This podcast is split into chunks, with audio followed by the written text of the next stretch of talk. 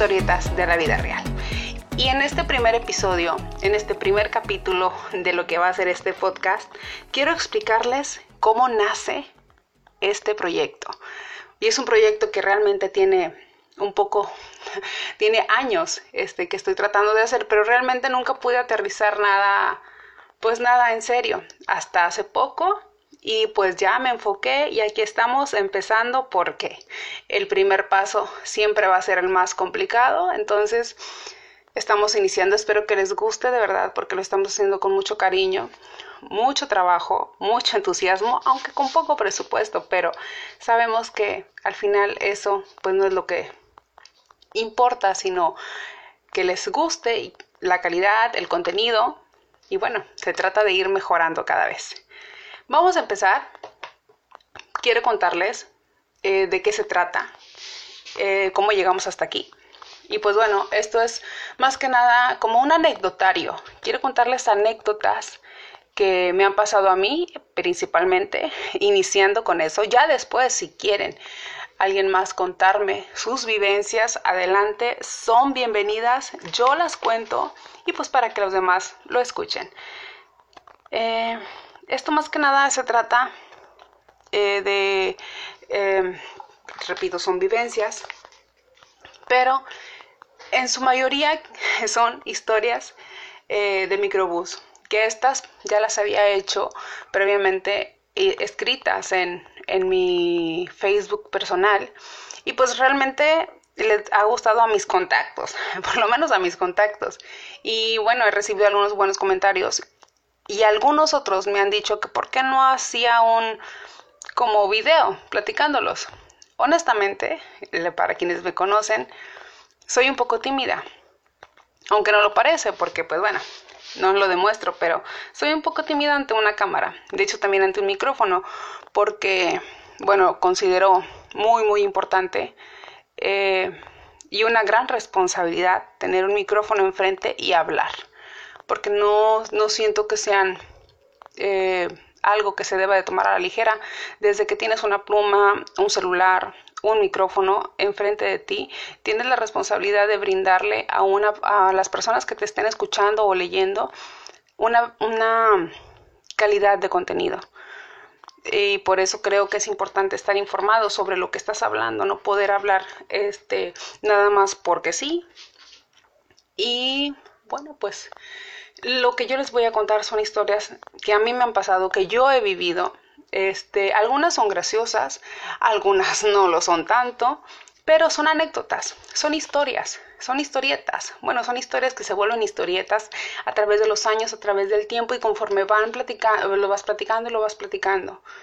Pero son algo, son cosas que sí, sí pasaron y que a todos nos pueden pasar. Por ejemplo, yo, este, las historias de microbús que, que, vivo día a día, porque yo viajo en microbús, porque todos los días me levanto temprano y para ir a mí a mi trabajo, no voy en camión. Entonces, todos los días ves una historia. Cada, cada persona tiene su propia historia.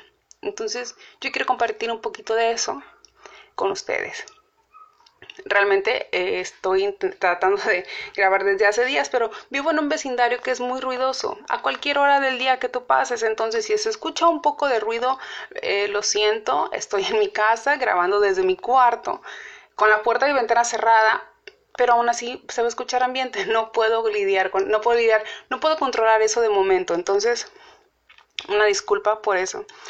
Bueno, iniciamos con, con, con ¿Cómo nacen las historias de microbús? Eh, porque, bueno, eso fue básicamente la base, válgame la redundancia, de esto. Las historias de microbús que contaba a través de mi, de mi Facebook. Porque, bueno, todo inició cuando pues me quedé sin carro, ¿no? Hace tres, hace ya tres años casi, me quedé sin carro. Y bueno, eh, me vi en la necesidad de, viajar en, autobús, que la verdad es bastante padre. Y ahorita les voy a decir por qué. Entonces me daba cuenta que en el micro pasaban cosas, que si tú prestabas atención, había algo que contar. Y eso hice. No siempre pongo atención, porque a veces voy leyendo o a veces voy en, en, eh, sí, en el celular, o a veces me toca parada y no tengo tiempo, porque generalmente cuando, cuando les estoy contando es porque estoy en ese momento ahí viendo y aparte de que sí observo, soy muy observadora cuando pongo atención. A veces no, pero bueno. Entonces así inició, empecé y lo apunté. El primero fue lo escribí directamente en mi Facebook en ese mismo rato. No pude tomar foto porque pues está muy canijo tomar una fotografía en, en el micro porque pues la gente se puede dar cuenta y pues no está padre que te tomen una foto y así. Entonces sí, sí, preferí evitar nada más contar lo que estaba viendo. Empecé con con un niño que estaba llore y llore y no dejaba de llorar y su abuelita trataba de calmarlo, pero el niño no dejaba de llorar hacía frío, yo supongo que se sentía un poco malito. Y la señora en esa ocasión se bajó en el seguro, entonces supongo que sí, el niño este, se sentía un poco mal. Pero a partir de ahí lo inicié. Ya después notaba cómo mis compañeras, eh, compañeras, amigas, contactos, empezaban a interesar y, me, este, me, pues me daban como comentarios de apoyo referente a mis historias de que les gustaba. Y pues es que realmente a nadie se le hubiera ocurrido contar una anécdota en un micro. Que eso también va a ser otro tema de que yo no entiendo por qué a la gente le da pena subirse a un micro, ¿verdad? En fin. Entonces yo estoy acostumbrada a andar en pecera desde siempre. No toda mi vida he estado en carro. A la escuela iba en pecera eh, a mi trabajo iba a empezar, ya después tuve, me pude comprar mi propio carrito y después pues ese carrito se descompuso, compré otro y hace poco este, una, la camioneta que tenía pues ya se terminó de fregar, ya no le quise meter lana, que también esa es otra anécdota que después, porque les digo, todos son, a todos nos pasan cosas que seguramente tú también tienes una historia que contar. Probablemente te da pena, yo podría contarla si tú quieres. Pero de eso se trata este podcast realmente, de contar las cosas que vives, de, de que todo, de que cualquier anécdota, de que cualquier cosita que te pase, se puede contar y es una historia. Es una historia que a lo mejor a alguien le puede interesar, a lo mejor a otros no. Pero está bien, son cosas que te están pasando a ti, cosas que estás viviendo y que a lo mejor le puede dejar una lección a alguien. De eso se trata, eso es lo que quiero. Quiero al final dejarte un mensaje. Bueno, si te quedas con un mensaje, está padrísimo. Te digo, yo me, me, me traslado este, en, en camión y realmente es muy padre. Hasta cierto punto, por supuesto. No, no, no todo está, está tan padre en, nunca en la vida, pero tampoco nada es tan malo. Entonces, lo padre de andar en micro es que, primero, 9 pesitos es el cover. O sea, pagas 9 pesos y puedes cruzar toda la ciudad si tú quieres. Bueno, dependiendo de la ruta del camión. Pero con 9 pesitos te puedes ir desde La Juárez, bueno, bueno, muy buen Reynosa. Te puedes ir todo el recorrido de, de, del camión y no pasa nada. O sea, puedes llegar a cualquier parte de la ciudad. Si necesitas tomar dos camiones, pues bueno, súmale, ¿no? Hay nueve pero realmente es económico. Dos, es tranquilo. O sea, no, tú no, tú no, a diferencia de cuando vas manejando, no vas lidiando con el tráfico. Tú sub, te subes, el, el, chofer es el que se va dirigiendo, es el que va lidiando con todo eso. Tú nada más te subes y esperas a bajar y ya. Si te toca sentado, pues está bien. Claro que los asientos son súper incómodos.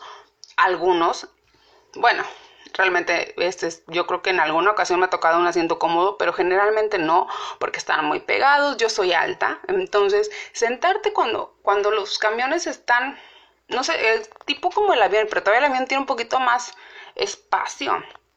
En los camiones, en los autobuses. En los camiones no, porque a veces están, o sea, yo miro, mido 1,70, 1,71, imagínate. Mi rodilla en ocasiones pega con el asiento de enfrente. Y digo en ocasiones porque a veces ni siquiera puedo sentarme bien, me tengo que sentar de ladito o definitivamente, definitivamente irme de pie o en otro espacio en donde no haya otro asiento enfrente. Eso. Pero pues digo, te acomodas. Y para los 9 pesos que pagas está súper bien. cuando te dan el, cuando tienes la oportunidad de ir sentado. También este de que puedes ir viendo por las ventanas cuando no tienen este el vidrio polarizado y aparte con el calor de aquí de Reynosa sí está medio gacho porque que te da el, aire, la luz toda en la cara. En las mañanas nunca latino, realmente tengo tres años consecutivos viajando en pecera y todavía no latino al sol. Siempre me da la cara. Bueno, pero cuando es, está nublado, cuando es así, cuando no está el solazo, pues está bien. Y siempre y cuando no vayas en el horario pico, porque si vas en la mañana, antes de las nueve, bueno, ahorita en pandemia es un poquito distinto porque ya no van los niños a la escuela, entonces va un poquito más vacío. Y en las, las tardes de 5 a 7, no te veo de 5 y media, de 5 y media a 7 van las peceras a reventar. Sí, aún en pandemia. Esa cosa no existe en el micro. Entonces, hace un calor. En ese horario se está muy, muy difícil que vayas cómodo. En cualquier sentido. Hace calor, todos van amontonados, huele raro. O sea, de verdad me ha tocado muchos olores, todos los que te puedas imaginar me han tocado en ese horario. Pues imagínate, van saliendo las personas del trabajo. Obviamente la mayoría pues de las personas que trabajan este en ese horario y salen, pues no son gente que esté como yo sentada en una oficina con el aire acondicionado. y son de los que todo el día van parados, están parados, están en friega todo el día trabajando, sudan, porque el calor aquí es intenso, muy, muy intenso. Entonces, imagínate ese cóctel de aromas en ese horario. Entonces, en ese horario no está como que muy recomendado ir si no si lo que quieres es como que vivir una aventurita así de, ay, a ver qué, cómo me va. Eh, pero realmente a mí sí me gusta, hasta cierto punto, ir en camión.